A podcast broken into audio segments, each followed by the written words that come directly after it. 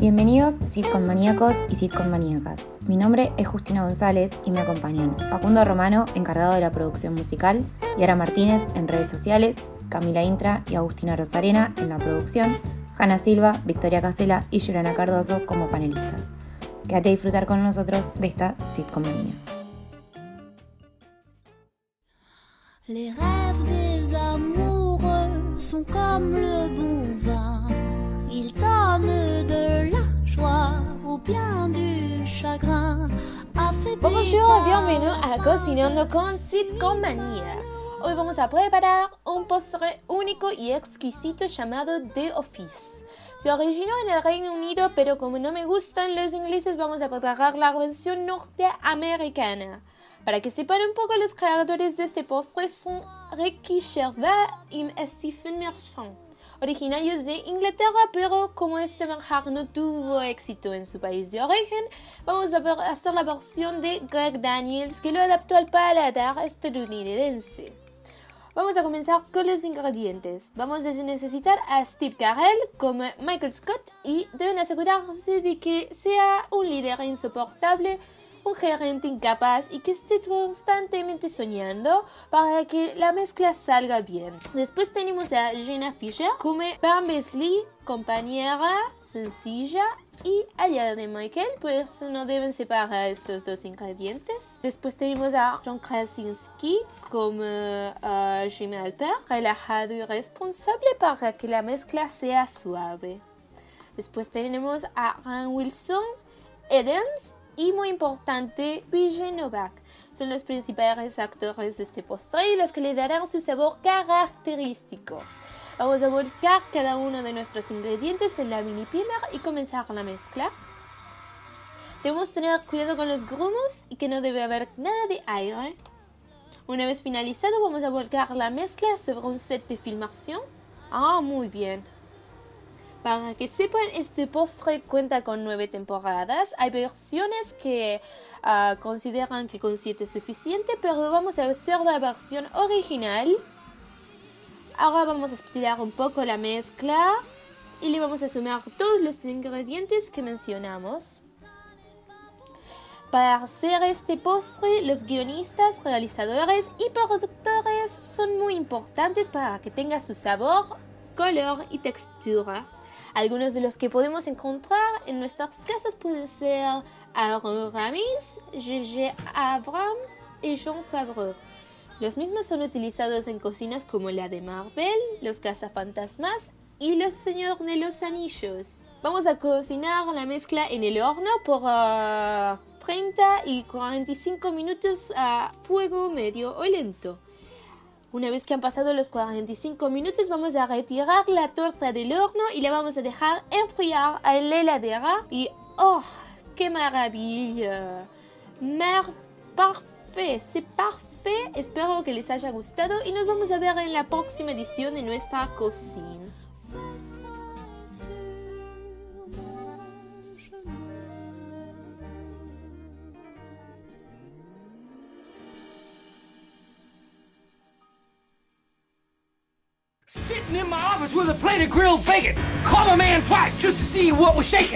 Para poder dar lo mejor de sí y no contaminar su actuación, Steve Carell solo vio algunos minutos de la versión británica. Así, de esa manera, no copiaba el estilo de Ricky Gervais, quien interpretaba al gerente de Under Mifflin.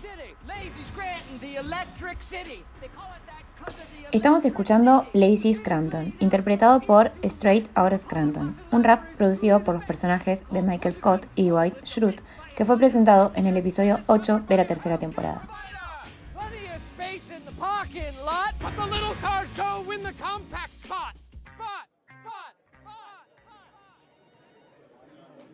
Jolie, Jolie. Ay, Hannah, ¿qué necesitas? ¿Me asustaste? Vení, vení a mi oficina, por favor. Ay, em, no sé qué hacer. Desde la central me piden que nadie vuelva a su casa. Todos tienen que seguir trabajando en horario normal. ¿Por qué estamos hablando en voz baja? Porque me di cuenta que la puerta no cierra bien y no quiero que el resto de la oficina no se escuche. ¿Y si no cierra bien? Pero, ¿y la plata del presupuesto que teníamos para arreglos? Eh, no sé qué habrá pasado. No es tu trabajo preocuparte por eso, no te estreses. ¿Querés un café expreso? Está re bueno y súper rico. Pero, ¿y esa cafetera de dónde la sacaste? Si en la sala no hay, lo único que tenemos para tomar es mate cocido. ¿Te estás gastando el Bueno. presupuesto del mes en esas cosas otra vez? Bueno, bueno, bueno. ¿Querés un café o no? Sí, bueno. ¿Qué vamos a hacer con esto? Estamos en plena pandemia y tomar el bondi o el subte es un riesgo. Ay, cierto, tenés razón. Podría contratar un helicóptero, uno de esos grandes militares, y que los deje a cada uno en el techo de sus casas. ¿Qué te parece? Eh, y si mejor, en vez de hacer eso, pagas el taxi de ida y vuelta y seguimos trabajando. Sí, puede ser. Menos mal que te lo dije, ¿viste? Pensando juntas se nos ocurren buenas ideas.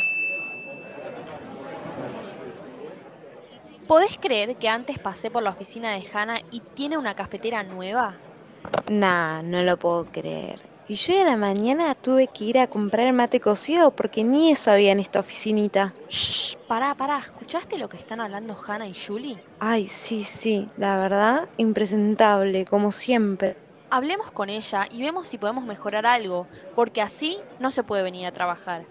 Siempre que queremos llegar a un acuerdo, terminamos haciendo todo lo contrario y como siempre, todo a su favor. Bueno, pero quizás ahora floja. Igual, tenés razón, estamos en pandemia, podemos reclamarle algo. Listo, entonces ahora me va a escuchar porque yo ya estoy cansada. Hannah, Sí, decime. ¿podemos hablar con vos un momento? Dame un minuto. A ver, por favor, todos a la sala de reuniones. Ah, bueno, equipo, tenemos un gran problema. Me parece que el problema lo tenés vos. Sí, siempre sos vos la del problema. A ver, si el problema es mío y no lo puedo solucionar, voy a estar mal. Y si voy a estar mal, ustedes van a estar mal. Y si ustedes están mal, yo me pongo triste, lloro y no hago absolutamente nada. Así que les conviene que trabajemos en equipo con esto, ¿ok? Bueno, escuchen. La central no quieren que hagan home office. Ah, bueno. No, nos quieren ver Siempre la lo mismo. cara. Bueno, bueno. Malísimo. Pero tengo una solución. Me costó mucho que la autoricen. Me pasé días y días planeando y pensando esto. Tuve que dejar de ver The Office. Pero tuve la gran idea de usar el presupuesto mensual que tenemos para- de arreglos para la oficina para taxis de ida y vuelta. ¿Qué les parece? Y ya que estás, podrías dejar un poco del presupuesto para el mate cocido, ¿no? Porque no todos tenemos cafetera. Eso lo vemos más tarde. Pero ¿qué les parece mi idea de los taxis? Pero Hannah, perdón, esa idea te la di yo. ¿Ahora estás diciendo que la pensaste vos? No importa quién lo pensó. Importa que nos sirva a todos. Sí que importa, porque no es justo. Lo mismo me hiciste cuando planeamos los viernes dulces y terminaste comprando tortas para vos sola. O cuando se me ocurrió juntar tapitas de plástico para el Garraham y las llevaste todas vos diciendo que las tenías en tu casa y que fue tu idea. O también cuando... Ok, ok, ok, entiendo lo que van. Ustedes no saben lo difícil que es hacer esto todos los días, con tantas cosas por hacer y encima gerenciar a toda una oficina. Ah, si les parece bien, les contrato el taxi. Tampoco tanta historia. Una vez que logramos un beneficio. Aparte, yo quiero que estemos felices. Hay que ponerse la camiseta de la oficina, chicas. Buah, una buena al menos. Por fin, ¿eh? Estoy de acuerdo también. Bueno, Julie, necesito que me acompañes a mi oficina. Sí, está bien. Ay, bueno, primero que nada, discúlpame. Sé que fue tu idea, pero no puedo decir que se te ocurrió a vos, ¿entendés? Bueno, está bien. Vamos con eso. Y ahora ayúdame a ver qué le digo a la central, porque no hablé nada todavía y ya prometí los taxis. Todos confían en mí para que lo resuelva. Ay, a veces es tan agotador ser tan buen jefe. Oh, ¿otra vez la misma historia?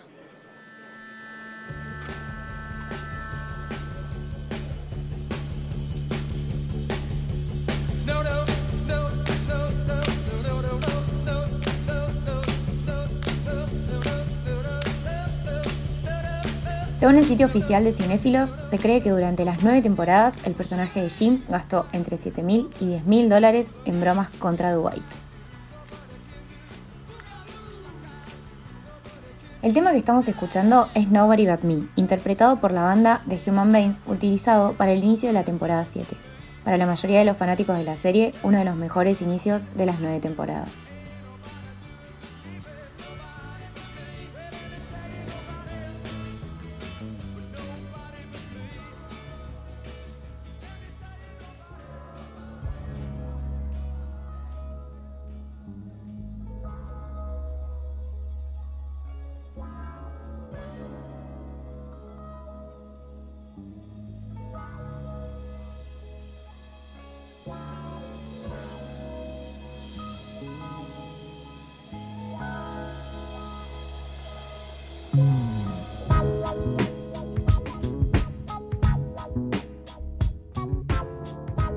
Bienvenidos a otro brunch de Sitcom Manía. Como habrán notado, vamos a hablar de The Office y tengo la mejor compañía para analizar el humor tan peculiar de esta serie y por qué fue tan exitosa.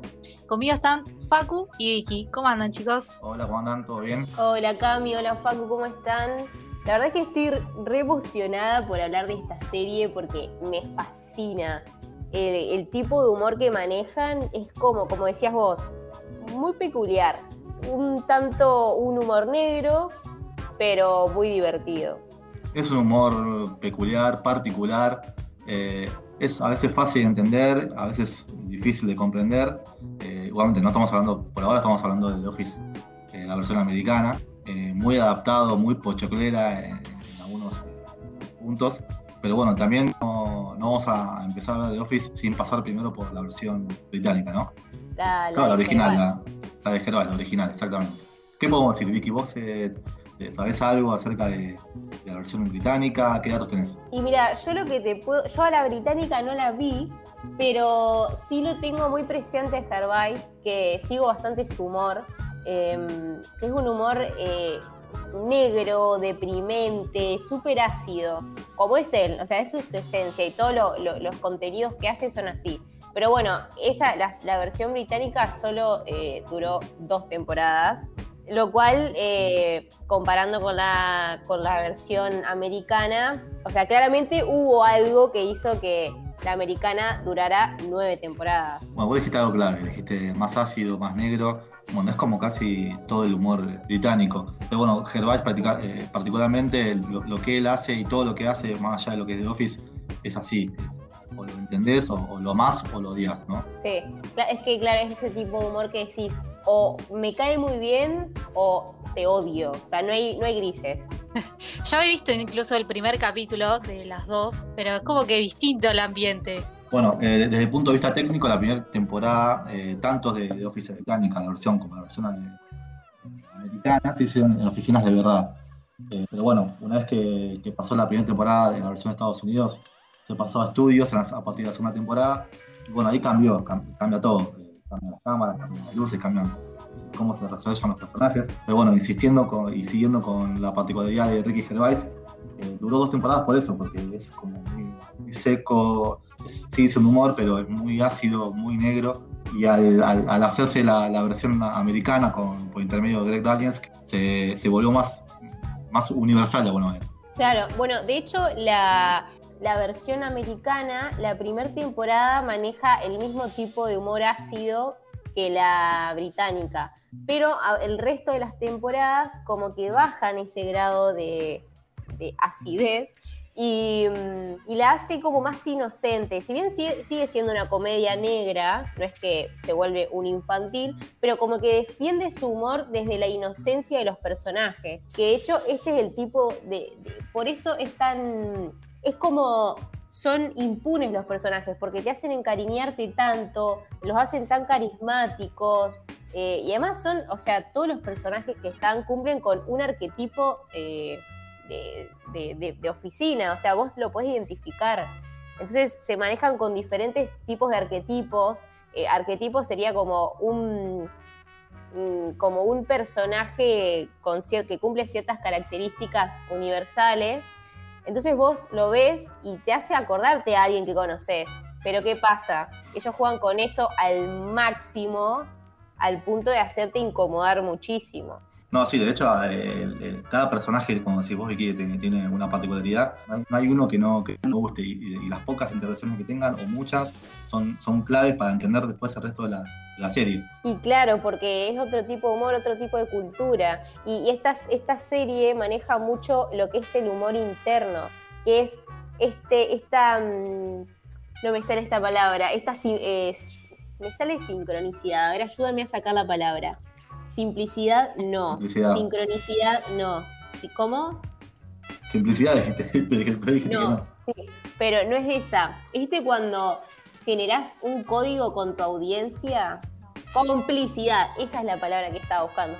Trabaja, o sea, recae mucho en este recurso de la complicidad con el otro, que eh, en stand-up se usa mucho esto, que por ahí la audiencia no se da cuenta, pero está jugando con esto de ay, yo entendí este chiste porque forma parte, porque entiendo tu código, que te hace entenderlo y eso es lo que te da risa. El chiste está no tanto en la ejecución del chiste en sí, sino en el, en el entendimiento y en el sentirte parte de esta comunidad, porque es como ya a medida que va, transcurre la serie, vos te sentís parte de la oficina, como que te sentís uno más, y eso también influye mucho el juego de cámaras, viste, la, la secuencia de cámaras que utilizan. Bueno, los camarógrafos son, son uno, es, es como un espectador más, pero también te hace sentir que estás ahí.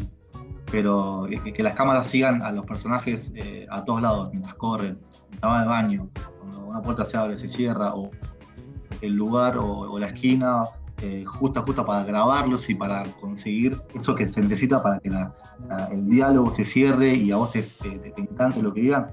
Primordial Claro, el, el trabajo de, de- de las cámaras. creó un propio género dentro de las sitcoms, porque esto de las cámaras y cómo lo cuentan se volvió algo que se, se está usando mucho ahora y se repitió en otras series. Sí, yo la verdad no, no- no recuerdo el, el- el- el- la técnica esta del falso, falso documental, ¿no? Es el falso documental. Claro, en Modern Claro. Family. Claro, eso vino después. Y Claro. en Parks, Parks and Recreation, que fue después de The Office, que bueno, Mm. la estoy viendo y la amo, eh, es de los mismos creadores incluso, y tiene esta dinámica así de, de falso documental, y bueno, en vez de ser una oficina como es en esta, es en un bueno departamento de parques y recreaciones del gobierno.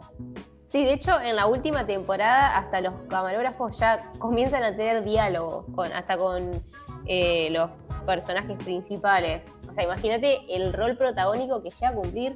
O sea, imagínate esto, porque ya se rompe la, cuarta pared, que es ya la interacción con, con, con la audiencia, y imagínate, ahora ya comienza a participar también el que está detrás de esa cuarta pared, que es el camarógrafo. O sea, qué sé yo, en, una, en la vida real no tenés un camarógrafo que te habla. Y es como, eso es lo gracioso, como que te, te, te hacen todo al extremo, te, Claro. te llevan todo Pero- al extremo. Eh, ya cuando rompes la cuarta es como el último recurso. Cuando llegas a ese recurso ya, ya, ya está, como que más que eso no puedes hacer, no vas a romper el techo ni tampoco la, eh, el piso. Al romper, a romper, la, a romper la cuarta pared, que es la, la cámara, es medio, es medio complicado ya volver para atrás. Ya cuando a la, a la cámara y que sale un diálogo, es- bueno, ahí llegó todo para mí. Entonces, quizás por eso de- claro, como- estamos diciendo. Sí, como que ya no te quedan tal vez más recursos, o, o sí, pero capaz no lo saben usar. Otro recurso que, que también se empezó a implementar, que en las series de antes sí lo hacían, que es eh, sacarlo de las risas, viste, las risas grabadas, que como que esa risa te ayuda a reírte en los momentos que Te que condiciona. Claro, te condiciona. Y esta serie, por ejemplo, como las, las nuevas, eh, las nuevas sitcoms, ya no lo tiene. Entonces, como por ahí es una jugada más peligrosa, entre comillas, porque es como realmente la audiencia se va a reír con una risa, con, con un- una risa genuina. Eh, Mm. y eso es como por ahí más, más peligroso. generalmente todas las sitcoms estaban basadas en, en teatro. Por eso las risas siempre estaban presentes, por eso tenían siempre Ah, Porque la cuarta claro. pared en ese momento era el público que se reía, como si fuese el teatro. sí. Entonces, por eso The Office en 2019, y acá teníamos un dato que tampoco habíamos hablado, fue la serie eh, vista más vista en Netflix. Increíble. Es que además, tipo, ti- tiene un humor que como que para su momento era bastante disruptivo. Y hasta el día de hoy sigue siendo bastante disruptivo. disruptivo. Igual, como que eh, un humor bastante racista, que hoy en día yo creo que no se podría hacer. Pero no- el mismo Gervais dijo que sería imposible de hacer The Office hoy en día. si nos ponemos a mirar todas las comedias, pero todo tipo, tanto argentinas como de otros países, pues decís, ¿cómo es que la gente se reía de esto? Pero, pero bueno, es, es- es- o sea, es un buen dato este, ¿no? Un- no es, un, Sí. es un dato no menor que estemos evolucionando en cuanto a lo que da risa y lo que no. Es como un humor más cuidado el que hay hoy en día. No, no se va tanto al ofensivo. Bueno, este, eh, sí, este tipo de humor, la verdad es que es muy divertido, eh, pero bueno, hay que tener cuidado por ahí con lo que se dice hoy en día, que la verdad es que coincido con eso, porque hemos evolucionado, tenemos otro tipo de nociones y de conciencia que en, un pasado no la teníamos. Entonces por ahí lo que antes daba risa, hoy ya no. Hoy, hoy, la verdad que yo a hablar particularmente desde este punto de vista, eh, a mí me sigue haciendo reír lo, de antes y no sé qué va a pasar acá a 5 o 10 años. Eh, pero lo que sí no, no hay que negarse es lo que a uno le gusta y lo que uno deja de gustar. Si sí, te sigue riendo, hay que reírse. Si no, vaya por otra cosa. Totalmente. Bueno, veremos qué nos depara las sitcoms en el futuro, ¿no? Mientras tanto, nos quedamos con The Office, lo que pasó hace 10 años. Y bueno, la semana que viene con un próximo capítulo nuevo. Totalmente. Recuerden seguirnos en nuestras redes sociales, arroba Sitcomaría Podcast. Y nos vemos la semana que viene. Nos vemos. Chao. Nos vemos. Chao, chao.